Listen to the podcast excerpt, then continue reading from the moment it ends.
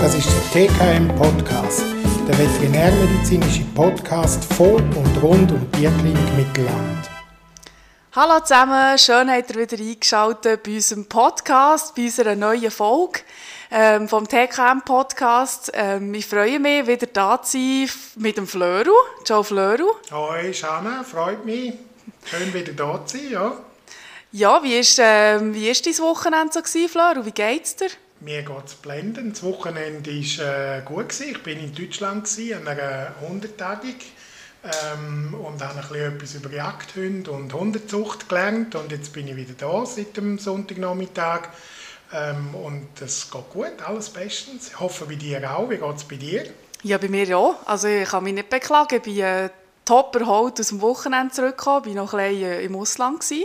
Ja, ich habe gesehen, du bist in äh, Portugal, gewesen, wenn ich es richtig Ja, Lissabon, genau. Sehr oh. schön gewesen, ein bisschen sonnentankt. Aber war es anscheinend auch nicht so schlecht. Gewesen. das stimmt. Ja, wir möchten uns äh, wieder bedanken für alle, die letztes Mal unseren Podcast wieder gelost haben, die zweite Folge. Es ist wieder sehr gut angekommen. Gell, du hast auch gesehen in den Statistiken, dass es auch relativ viele Zuhörer wieder gegeben hat. Absolut. Wir sind sehr überrascht, dass das äh, wirklich auf Interesse stößt, was wir da diskutieren und was wir äh, miteinander so äh, für Themen ausdenken. Wir haben auch wieder Zuschriften bekommen mit Fragen, was uns natürlich noch mehr freut. Vielleicht haben wir ja heute auch wieder Zeit, ähm, um auf die eine oder andere Frage einzugehen. Ja, ich hoffe es doch. Das ist immer sehr spannend. Aber äh, wir haben natürlich heute auch wieder ein, äh, ein Thema, wo wir wollen, ähm, ein bisschen darüber reden und es äh, freut uns sehr, es ist nämlich eine, eine, spezielle Folge heute, es freut uns sehr, dass wir noch jemanden Drittes dabei haben, ähm, der uns eben zu diesem Thema relativ viel kann sagen kann. Äh, übrigens, das Thema habe ich noch gar nicht gesagt. He? Das ist mir jetzt irgendwie entfallen. Nein, bis jetzt noch nicht. Ja, also unser Thema ist Chemotherapie sehr ein wichtiges Thema, sehr ein äh, Thema, das am Aufkommen ist, immer, immer wie mehr. Vielleicht auch ein bisschen umstritten, gell?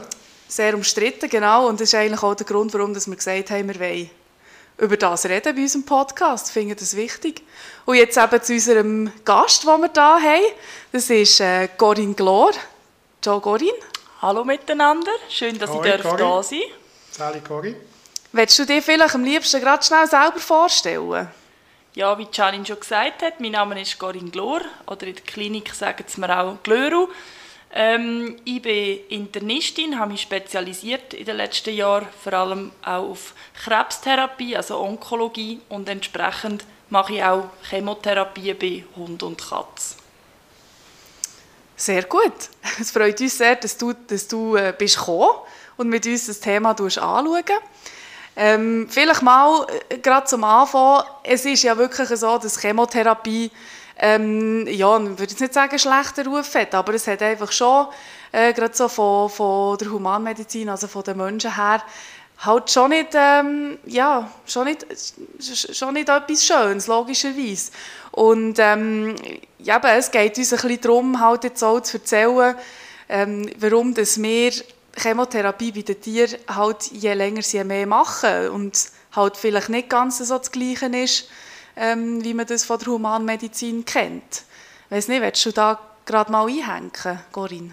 Ja, sehr gern. Also es ist so, dass ähm, generell Krebs beim Kleintier äh, immer zu einem wichtigeren Thema wird. Es ist so, dass eigentlich jeder zweite Hund über 10 äh, irgendwann an Krebs sterben tut und auch jede dritte Katze an Krebs stirbt oder an einem Tumor sterben tut. Und entsprechend ist natürlich das ein Thema, das uns auch immer wieder bewegen tut in der Tiermedizin. Ähm, man forscht extrem viel. In der Humanmedizin ist man schon deutlich weiter. Man äh, macht sehr viele Studien und entsprechend werden einfach auch die neuen Erkenntnisse ähm, werden sehr oder werden angewendet in der Praxis und die Nachfrage der Leute ist durchaus da. Allerdings haben die meisten Menschen irgendwie schon mal irgendein Erlebnis mit einer Chemotherapie gehabt, sei es selber oder aus dem Umfeld, aus der Familie. Und in der Humanmedizin ist halt häufig Chemotherapie mit Schmerzen verbunden, mit Unwohlsein verbunden und dann projiziert man das halt entsprechend auch ein bisschen auf Tier oder hat das Gefühl, dass das beim Tier ähnlich aussehen tut. Vielleicht, wenn ich dort nachfrage, wie siehst du das, Corinne? Ist das so, dass wir heute mehr Tiere haben, die Krebs haben, als das früher war? Beim Menschen sagt man ja manchmal, es gibt häufiger Krebs, als, beim, beim, als es früher hat. Ist das bei den Tieren auch so? Oder? Ähm, es ist sicher bei den Tieren auch so, dass es mehr Krebs gibt. Zum einen ist ein Grund dafür, dass Tiere generell länger, länger leben als früher. Man macht mehr, sie werden älter. Entsprechend je älter das Tier wird, umso größer ist die Wahrscheinlichkeit, dass es irgendwann mal im Leben Krebs hat. Zum anderen gibt es auch diverse Umwelteinflüsse, wie auch bei uns Menschen, ähm, wo bei den Tieren ein erhöhtes Krebsrisiko macht. Das kann sein von der UV-Strahlung, die kann Hautkrebs machen bei den, ähm, bei den Katzen oder, oder so Karzinom machen bei den Katzen. Das kann Zigarettenrauch aus dem Umfeld sein, das können Düngemittel auf der Wiese sein. Das sind diverse Umweltfaktoren, die mitspielen, wo man mittlerweile auch einfach mehr dazu weiß und wo das Risiko für Krebs erhöhen. Also verstehe ich die richtig? Ist das so, dass eigentlich jeder Krebs, den der Mensch kann haben, auch beim Hund oder bei der Katze oder auch bei anderen Tieren auftreten? Grundsätzlich ist es schon so, dass die meisten Tumorarten, die beim Menschen vorkommen, auch in irgendeiner Art und Weise beim Tier vorkommen. Äh, das sind nicht alle Verteilungen oder Häufigkeiten gleich wie jetzt beim Mensch. Und eben, es gibt vielleicht gerade beim Mensch zum Teil auch noch ein bessere Differenzierungen von diesen Krebsarten, eine genauere Differenzierung, weil eben schon mehr geforscht worden ist. Aber grundsätzlich kann von jeder Zelle im Körper irgendwie ein Tumor oder ein Krebs ausgehen. Das ist natürlich ähm, ja, sehr spannend, dass, dass, eben auch, dass es immer wie mehr ähm, jetzt kommt. Also man, man überlegt sich das alles gar nicht, weil, weil eben Krebs beim, beim ja, beim Menschen war ja eigentlich immer schon da gewesen, oder? Aber das ist ja wirklich auch sehr auffällig, dass es, dass es immer wie mehr kommt. Was, was halt ja eigentlich schon noch ein bisschen sich auch geändert hat, ist, dass man einfach jetzt mittlerweile nicht mehr sagt beim Tier, ja, das Tier hat Krebs, man kann jetzt nichts mehr machen, oder man muss es jetzt einschläfen, oder man schaut jetzt einfach, ähm, wie lange das es noch gut geht und nachher muss man, muss, man, muss man eine Entscheidung treffen. Und es ist ja mittlerweile eben nicht mehr so, jetzt auch gerade eben durch Chemotherapie, wo sich, wo sich auch, äh, wo auch sehr gute äh, Erfolge kann erzielen ähm, ja, ich weiß nicht, willst du vielleicht schnell sagen, was, was, es gibt ja verschiedene Tumore, die man vielleicht auch gut noch behandeln kann oder, oder mit, mit, einer langen, mit einer langen Lebenserwartung nach der Behandlung? Genau, also es eignet sich sicher nicht jede Krebsart genau gleich für eine Chemotherapie. Es gibt Tumore, wo mehr dann auf, oder wo man besser mit Operationen kann behandeln, wo man je nachdem auch gerade komplett kann entfernen mit einem ähm, chirurgischen Eingriff oder wo dann halt wirklich vor allem ein lokales Problem darstellen, wo man dann eher in Richtung von einer Bestrahlungstherapie geht, aber das ist dann nochmal eine andere Richtung. Und generell macht man dann eine Chemotherapie, wenn man halt einen gestreuten Tumor hat oder einen Tumor, wo man sicher nicht lokal kann unter Kontrolle bekommen oder wo man halt wirklich so ein bisschen das Risiko hat, dass der irgendwann in Zukunft wird streuen. Grundsätzlich versucht man aber immer zuerst, wenn es irgendwie möglich ist, so viel vom Tumorgewebe zu entfernen mit einer Operation. Das ist natürlich bisschen anders, jetzt zum Beispiel bei einem Lymphdrüsenkrebs. Äh, das ist wahrscheinlich der häufigste Krebs, wo wir Chemotherapie machen, sowohl beim Hund wie auch bei der Katze. Das Lymphsystem ist halt sehr eng miteinander verbunden und sehr stark vernetzt. Das heißt, meistens ist es halt wirklich eine Erkrankung, die den ganzen Körper betrifft und die kommt man dann halt wirklich nur noch mit der Chemotherapie weiter, um eine lebensverlängernde, häufig halt nicht heilende Maßnahme zu treffen. Vielleicht, wenn ich dort schnell einhaken einfach für, für, für unsere Zuhörer. Äh, Chemotherapie, wie muss ich mir das vorstellen? Also was ist das? Oder, oder was ist der Unterschied zwischen einer Chemotherapie und einer Bestrahlung zum Beispiel? Also Chemotherapie, da tut man mit Substanzen schaffen, wo man, ähm, wo, wo man im Körper eingibt. Das kann entweder in Tablettenform sein, das kann ähm, aber auch als Injektionen sein, meistens in die Venen, ähm, wo man einfach wirklich im ganzen Körper dann eigentlich den Effekt hat. Bei einer Bestrahlung ist es so, dass man mit, mit ähm, Strahlung tut einen Tumor lokal verkleinern, aber das ist dann meistens mehr auf einem kleinen Feld oder gerade an einem Ort, wo man jetzt zum Beispiel nicht so gut dazu kommt für eben eine Operation oder wo man je nachdem auch nicht damit rechnet, dass man sehr hohe Wirkspiegel von einem Chemomedikament hat, wie jetzt zum Beispiel in einer Nase, bei einem Nasentumor oder bei einem Hirntumor, wo dann halt ähm, eher die, die lokale Therapie mit Strahlen, um den Tumor kleiner zu machen, geschafft wird. Im Gegensatz eben zu einer Chemotherapie, wo man halt ganz körperlich eine Wirkung hat mit Medikamenten, wo man auf verschiedene Arten und Weisen kann eingeben kann.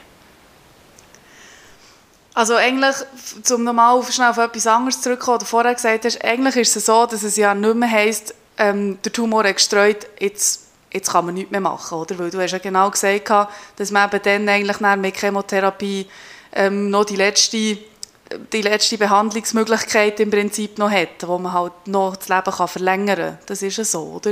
Genau, also das ist häufig wirklich so, dass man nicht mehr sagt, ja, der Tumor hat gestreut, das ist aussichtslos, sondern ähm, es gibt wie vorher schon erwähnt, Tumoren, die besser auf eine Chemotherapie ansprechen und gewisse, die weniger gut ansprechen tun. Und man hat einfach die Möglichkeit, vielleicht nicht, dass der Tumor ganz verschwindet, aber zum Beispiel auch das Tumorwachstum zu bremsen oder die Ausbreitung im Körper zu verhindern oder einzudämmen, zumindest für eine bestimmte Zeit. Das natürlich auch immer nur dann, wenn man von der, von der ja, wenn die Lebensqualität nicht darunter leidet und der Tumor nicht so weit fortgeschritten ist, dass man müsste sagen, dass das Tier wirklich nur noch leiden tut.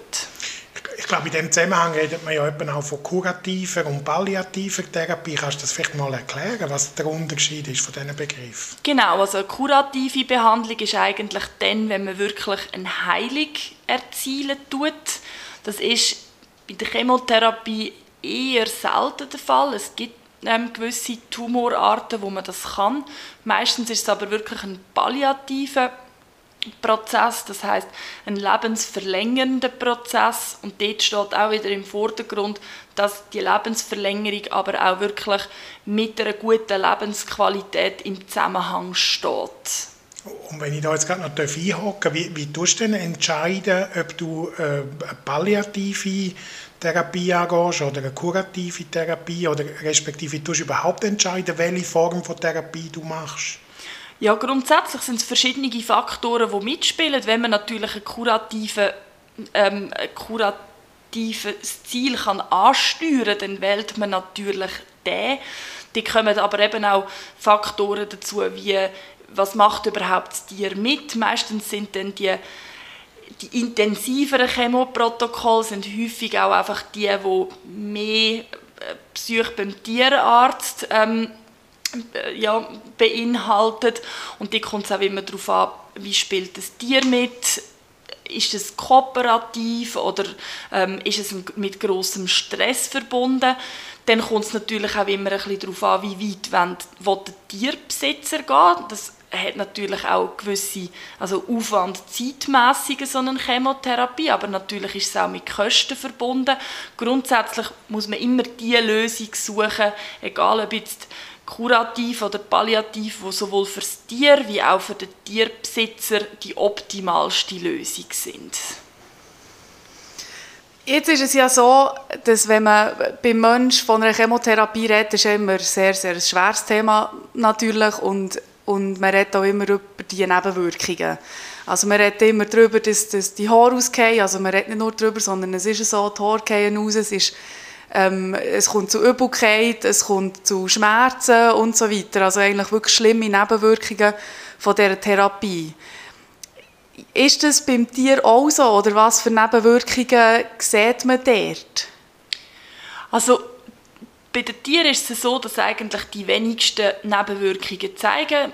Sowohl bei Hunden wie auch bei Katzen etwa 9 von 10, die keine Nebenwirkungen zeigen. Allerdings ist es eben so, im Gegensatz zu der Humanmedizin schafft man einfach zwar mit den gleichen Medikamenten, aber mit tieferen Dosierungen, zehnfach tiefer dosiert, um eben die sehr starken Nebenwirkungen zu verhindern. Dafür muss man halt in Kauf nehmen, dass man häufig keine Heilung kann erzielen kann, aber eben eine Lebensverlängerung, dafür unter guter Lebensqualität. Die Nebenwirkungen, die können vorkommen sind vor allem, dass der Magen-Darm-Trakt betreffen tut, ähm, sprich Erbrechen oder Durchfall. Dann gibt es von gewissen Medikamenten gibt's noch so ein bisschen, äh, einzelne, die eigene Nebenwirkungen mit sich bringen tun. Ähm, aber so ein das Mysterium von dem Haarausfall, das kennt man beim Tier nicht ähm, oder nicht in dieser Form. Der Haarausfall, den man kennt, also zum Beispiel Katzen, die können ihre Schnurrhaare verlieren, die wachsen allerdings wieder nach. Oder dann gerade bei so Hunden wie zum Beispiel Golden Retriever oder Flat-Coated Retriever, die so lange Schwanzhaare haben, die fallen häufig aus. Oder wenn es dann wirklich so das Haar vom Tier sehr menschenähnlich ist, wie es jetzt zum Beispiel bei einem Pudel oder bei einem Lagotto ist, dafür verlieren die fast kein Haar. Die verlieren dann eben bei der Chemotherapie eher die Haare, weil das Fähli einfach mehr dem vom Mensch gleichen tut. Aber man wird sicher nicht ein nacktes Tier haben im Verlauf einer Chemotherapie. Was mich jetzt noch wundern ist, wenn jetzt, äh, also ich komme mit meinem Hund zum Tierarzt und der sagt, der hat einen Tumor und dann schickt er mich zu dir mit meinem Hund und was, was bedeutet das nachher für mich? Oder wie ist denn der Ablauf? Also der, der Ausdruck Staging, wo man zuerst macht und so weiter, was bedeutet das und für was braucht es das überhaupt? Genau, also Staging heißt eigentlich, man schaut mittels weiterführenden Untersuchungen, das können Röntgenbilder vom Brustkorb sein, von der Lunge, das können Ultraschalluntersuchungen vom Bauch sein oder weitere Blutuntersuchungen oder dann bis hin zu der Computertomographie schaut man einmal, wie ist die Ausbreitung von dem Tumor im Körper. Erstens, um mal ein bisschen wissen, wie schwerwiegend ist, ist die Tumorerkrankung und zweitens einfach auch, um so ein bisschen Messparameter zu haben. Man muss ja irgendwie können schauen im, im Verlauf von einer Behandlung, ist man erfolgreich oder nicht. Und wenn man diese Informationen alle beieinander hat, gibt es eine Beratung, dann diskutiert man darüber, welche Möglichkeiten hat man überhaupt, welche Nebenwirkungen ähm, muss man allenfalls äh, ja, in Betracht ziehen? Und dann ist es häufig so, dass ich nicht gerade, ausser es ist jemand wirklich sehr überzeugt von einer Behandlung, dass man nicht am gleichen Tag Behandlung macht, sondern die Leute dürfen sich in aller Ruhe nochmal überlegen, nochmal darüber nachdenken, allenfalls bei Fragen nochmal, nochmal Rücksprache nehmen und dann würde man dann die Behandlung wählen, die für das Tier und eben auch der Tierbesitzer die optimale ist. Trotzdem muss ich sagen, man kann auch immer mal eine Chemotherapie anfangen. Es heißt nicht, wenn man den Start macht, dass man es auch muss zu Ende bringen muss, sondern man kann auch sagen, man probiert es und schaut mal, hat es Nebenwirkungen oder wie, mit wie viel Stress ist es verbunden.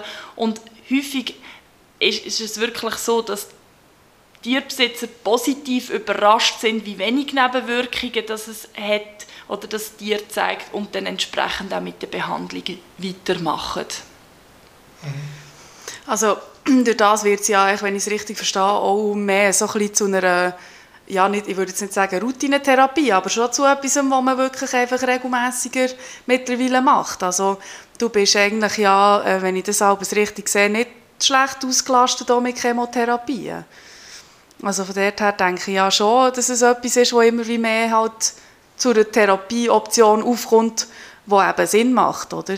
Genau, also die Nachfrage ist relativ groß und was natürlich auch ist, man sieht die Patienten sehr regelmäßig dann auch wieder. Das führt auch oft mal dazu, dass man sehr ja, sehr eine gute Verbindung auch mit dem Tierbesitzer bekommt in dieser Zeit und natürlich auch mit dem Tier. Man kennt das Tier, häufig laufen sie irgendwann schwanzwedelnd rein, weil sie genau wissen, das ist nicht ganz so ähm, schlimm, wie man sich das vielleicht am Anfang vorstellt und ähm, dort ist die Nachfrage schon deutlich grösser geworden und wir haben wirklich von sehr vielen verschiedenen Regionen von der Schweiz mittlerweile Patienten, die zur Chemotherapie zu uns kommen.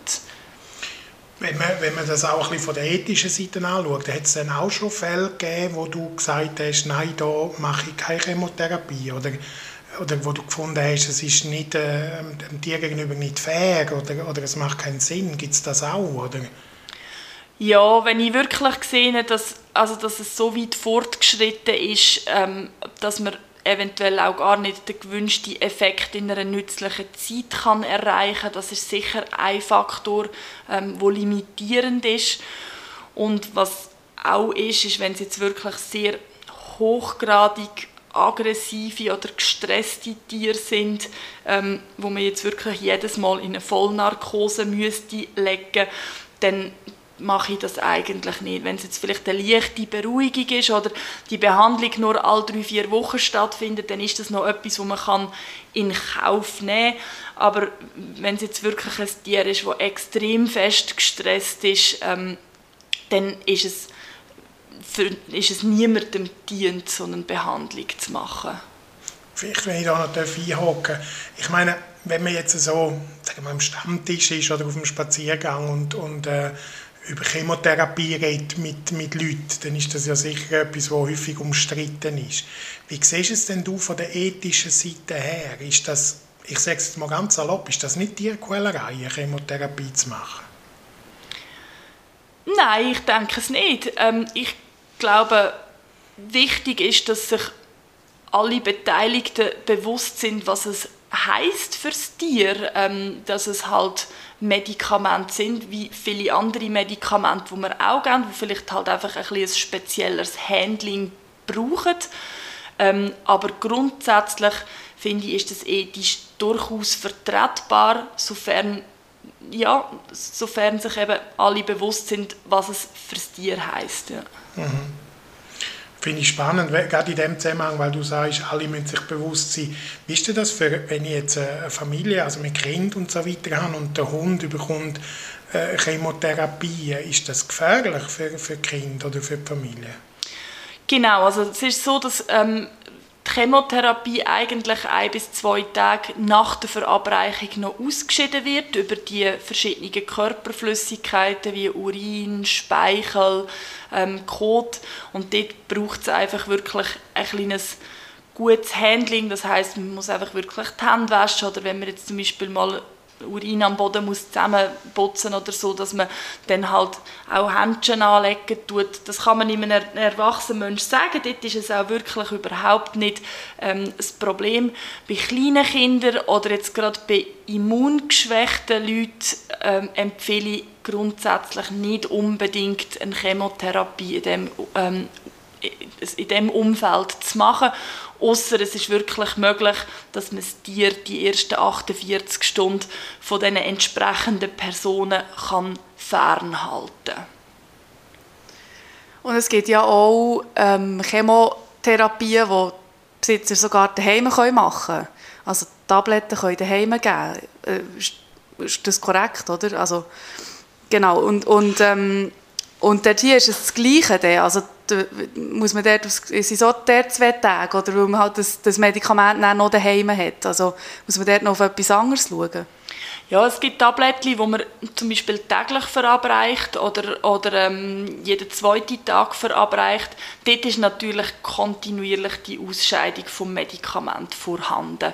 Ähm, dort würde ich das nicht unbedingt empfehlen, wenn jetzt wirklich Leute im Haushalt leben oder Leute mit dem Tier regelmäßig zu tun haben, wo, wo immunsupprimiert sind oder eben Kinder, die noch nicht so ein ausprägtes Immunsystem haben. Dann gibt es aber auch Tabletten, die man nur alle drei bis vier Wochen verabreicht. Dort zählt wieder das Gleiche, dass man dann halt einfach die ersten 48 Stunden nach der Verabreichung ähm, keinen Kontakt zum Tier haben. Also wenn ich dich jetzt so ein bisschen richtig verstehe, ähm, hast du kein Bedenken, eine Chemotherapie zu machen, wenn die Umstände stimmen, also wenn es dem Tier etwas bringt und so weiter, ethisch und so weiter. Ich weiß, du hast äh, in deiner Ausbildung auch äh, Bestrahlungen gemacht bei Tieren und, oder bist dort dabei gewesen. Wie siehst du es denn dort? Also bei der Bestrahlung, ist, ist, siehst du es dort auch ohne Probleme? Meine, dort kommt ja noch dazu, dass man bei jeder Bestrahlung eine Narkose muss machen muss. Wie siehst du es denn dort ethisch gesehen? Auch dort kommt es ein bisschen darauf an, was man schlussendlich aus so einer Behandlung kann rausholen kann oder was man dem Tier kann geben kann. Wenn das jetzt ein Hirntumor ist, braucht er relativ regelmäßig Bestrahlung, aber kann durchaus einfach noch ein paar Jahre Überlebenszeit haben dann ist der Aufwand auch wieder gerechtfertigt für das, dass man doch im Tier Zeit kann schenken kann. Es gibt auch Tumorarten, die mit Bestrahlung geheilt werden können. Auch dort denke ich, das macht auf jeden Fall Sinn. Aber es kommt natürlich auch immer sehr stark darauf an, ist das Tier überhaupt in der körperlichen Verfassung, um so regelmäßig eine Narkose zu machen. Trotzdem muss man sagen, es sind sehr oberflächliche Narkosen, weil es geht ja nicht darum, dass man eine Operation macht und dem Tier irgend Schmerzen zufügt, sondern es geht allein darum, dass das Tier ruhig liegen tut, dass man die Bestrahlung wirklich am richtigen Ort macht und nicht irgendwelches gesundes umliegendes Gewebe schädigen mit einer Bestrahlung. Da muss man vielleicht auch noch, auch noch sagen, dass wir bei uns ja keine Bestrahlungen machen. Genau. Ähm, das ist relativ eine grosse, grosse Maschine, die es für das braucht. Da gibt es zwei, ähm, zwei Möglichkeiten in der Schweiz mhm. und allenfalls würdest du sie dorthin weiter verweisen. Genau, wenn genau. So also wenn das jetzt so ist, dass man wirklich sieht, Bestrahlung wäre für das Tier ähm, die optimale Therapievariante, dann tun wir sie weiter überweisen. Vielleicht, wenn ich noch, noch zwei Fragen darf stellen Das eine ist, ähm, ja, ich, ich denke, wir reden hier von relativ kostspieligen äh, Untersuchungen. Oder? Kannst, kann man das beziffern? Wenn man jetzt eine Chemotherapie macht, in welchem Rahmen liegt man da? Oder ist das eine sehr grosse Spannweite? Es ist eine extrem grosse Spannweite. Was man sicher immer mit einberechnen muss, einfach auch, dass man die Chemotherapie korrekt kann durchführen kann. Es braucht jedes Mal eine Blutuntersuchung vor der Chemotherapie. Das, ähm, das muss man machen. Und dann kommt sehr stark darauf an, was auch die Kosten von diesen Medikamenten sind. Ähm, wenn man jetzt zum Beispiel eine Lymphombehandlung also eine Lymphdrüsenkrebsbehandlung bei einem Hund macht, bei einem 30-40 Kilo Hund, dann ist das ein 20-wöchiges Protokoll, das man macht. Das heißt, es sind sehr regelmäßig Behandlungen und dort reden wir halt dann für eine ganze Behandlung schon irgendwie etwas zwischen 4.000 und 5'000 Franken. Dann gibt es aber auch günstigere Varianten, ähm, eben Tablettformen, wo es dann vielleicht irgendwie im Monat 300, 400 Franken kostet, aber es ist sicher mit, mit gewissen Kosten verbunden. Vor allem eben meistens einfach auch schon die vorhergehenden Untersuchungen, die sich dann eben für das Staging, äh, wo man dann halt durchführt. Und, und vielleicht dort noch eine Frage, weißt du, übernehmen die Versicherung, also wenn man eine Tierversicherung hat, also, oder ist das sehr unterschiedlich? Es ist sehr unterschiedlich von den Versicherungen. Gewisse sagen zum Beispiel, es ist eine chronische Erkrankung und dann zahlen es nach drei Monaten nicht mehr. Andere sind sehr kulant, auch bei Bestrahlungstherapien. Äh, grundsätzlich ist es schon so, dass wir uns auch einsetzen oder dass ich mich auch einsetze bei den Versicherungen, dass die Sachen ähm, zahlt oder zumindest teilzahlt werden, äh, weil ja, es ist nicht eine andere Behandlung, wie, wie wenn man irgendwie einen Tumor aus einem Darm rausschneidet. Das kostet auch etwas und das ist halt eine andere Art von Tumortherapie und von dem her äh, sollte das eigentlich auch gezahlt werden oder zu einem grossen Teil gezahlt werden. Darf ich noch eine letzte Frage stellen? Ja, Florin, du darfst. ich wollte dir da nicht das Zepter auseinander, aber ich finde es unheimlich interessant. Sehr interessant, Etwas, ja. was mich noch sehr würde, äh, ähm, interessieren ist, nochmal zurück auf das Ethische. Ich meine, der, der Punkt, ähm, ja, ich meine, man hört ja viel, das ist übertriebene Chemotherapie für ein Tier. Man jetzt auch aus finanzieller Sicht. Du sagst, äh, Lymphdrüsenkrebsbehandlung 4.000 bis 5'000 Franken. Wenn ich das erzähle, bei Leuten, die jetzt weniger mit Tieren oder so zu kommt ja häufig so das Argument, es gibt auf dieser Welt so viele Leute, die arm sind und, und vielleicht nicht einmal zu essen haben und wir machen solche Sachen. Wie, wie, wie siehst du das oder wie antwortest du auf, die, auf, auf solche Kommentare? Ja, ich meine, das sind sind berechtigte Einwände. Auf die andere Seite ist einfach auch der Stellenwert vom Tier bei uns in der Gesellschaft viel, viel höher geworden.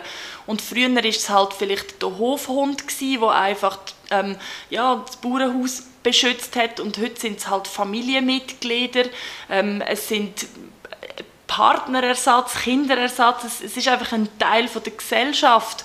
Und, und ich finde, das darf durchaus auch Platz hat, dass man so eine Behandlung macht. Bei den Menschen macht man es auch ohne mit den Wimpern zu zucken und, und von dem her ähm, ist es ja schlussendlich immer noch im Besitzer auch selber überlassen, ob er das, dass das Geld will investieren und kann investieren. Es geht ja nicht irgendwie zu Lasten ähm, von einem Steuerzahler oder irgendwie so. Und, und wenn das, eben, wenn das von, von der Gesundheit vom Tier her vertretbar ist und die Leute motiviert sind, so etwas zu machen und dass einfach wirklich auch das Tier einen wichtigen Stellenwert in einer Familie oder, ja, oder in einem Haushalt hat, dann finde ich das durchaus plausibel, dass man das macht.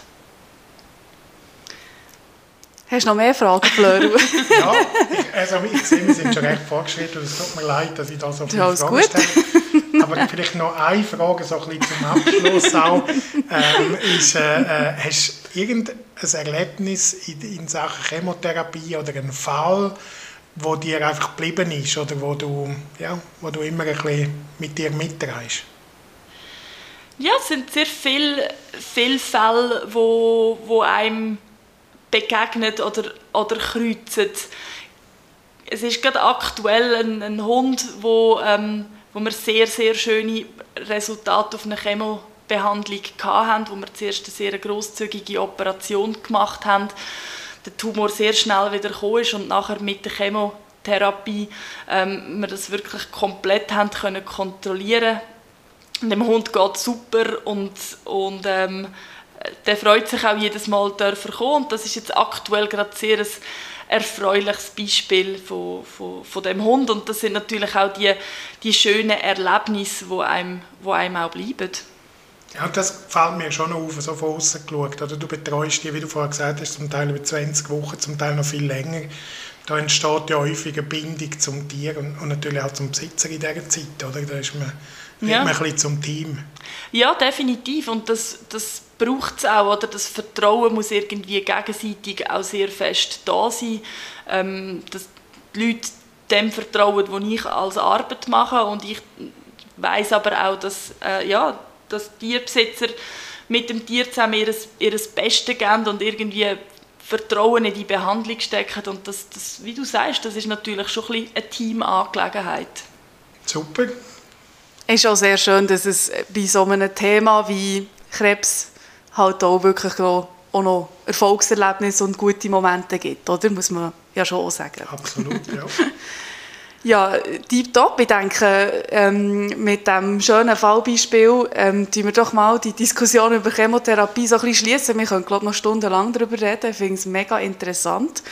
Geht und, mir auch so. Ja. Also ich, ich, denke, das war auch erst der Anfang. Gewesen. Also ich, äh, sehe das noch ein bisschen als Einstieg da, weil ja. ich denke, da gibt es über, gerade über, über Krebs, Tumortherapien und vielleicht auch gewisse Fälle sicher noch interessante Diskussionen, die wir in Zukunft können anhängen können. Laden wir dich dann wieder ein, Corinne. Das ist gut, ich freue mich sehr fest. Danke, dass ich haben dürfen da sein ja, Sehr gerne, merci, bist du gekommen. Ich weiss nicht, Fleur, wie sieht es aus mit der Zeit? Haben wir noch Zeit für eine Frage oder eher nicht? Wenn es eine kurze Frage ist, können wir sie noch machen. Wir sind zwar schon ein bisschen über der Zeit, aber... Äh, also ich habe eine ich habe eine schöne Frage für dich. Für mich? Ja. Und zwar ist die Frage, was ist der Unterschied zwischen Kastration und Sterilisation? Oh, das ist ganz, ganz ein guter Punkt. Da wird ja häufig gemeint, dass man beim Weibli sagt man Sterilisation und beim äh, beim, beim Rüd oder beim, beim männlichen Tier ist es eine Kastration. Eigentlich ist es das, was wir machen, nämlich die Entfernung von der, von der Gonade, also von der Eierstöcke oder von der, von der Höde, ähm, ist immer eine Kastration. Es ist eine Entfernung. Eine Sterilisation wäre in dem Sinn eher eine Unterbindung, wo eigentlich die, die die hormonell, also eben Gonaden noch da bleiben und einfach die Fruchtbarkeit unterbrochen wird in irgendeiner Form. Und darum, bei den Tieren wird eigentlich immer eine Kastration gemacht, also sprich eine Entfernung von, von der, von der Gonade, Weierstöcke oder Hütte. Und Sterilisation gibt es in dem Sinn gar nicht. Sterilisation wäre dann eigentlich eher der Ort, wo wir unsere Bestecke waschen und dann wieder sterilisieren. Merci für die Ausführung, Florin. Sehr gerne. Jederzeit. Die Frage ist übrigens von der Noemi. Merci vielmals, Noemi, für deine Frage. Danke, Noemi. Es freut uns immer weiterhin, wenn ihr alle Fragen schickt. Wir, tun, eben, wir geben uns Mühe, die zu beantworten. Wie gesagt, manchmal ist es schwierig, weil man über Themen redet, wo man nicht aufhören kann, darüber reden und dann bleibt nicht mehr so viel Zeit. Aber wir tun alle Fragen aufnehmen und irgendwann mal können wir die sicher beantworten. Ja, ich denke, dann wären wir wieder am Ende von, unserem, von unserer Folge. Jawohl. Und ähm, ja, es ist wieder schnell vorbeigegangen. Also mir ist es wieder gar nicht so lange vorgekommen. Absolut. Ist, ist natürlich, wenn man so tolle Gäste hat. Ja, Das ist ja jetzt der erste Gast, den wir hier haben. Und es war sehr spannend, gewesen, wirklich. ja ich freue mich auf weitere. Ich mich auch. Also, dann, dann tun wir uns an dieser Stelle zuerst noch von der Corinne verabschieden. Tschüss Corinne, merci, Tschüss miteinander, danke vielmals, Tschüss, dass ich Corinne. dabei Es war sehr sein interessant. Gewesen. Bis zum nächsten Mal. Bis zum nächsten bis Mal, ich komme Mal. wieder. Und dann auch von euch, von allen Zuhörern, merci vielmals, dass ihr wieder zugelassen habt. Und wir freuen uns schon wieder auf das nächste Mal. Tschüss zusammen. Tschüss.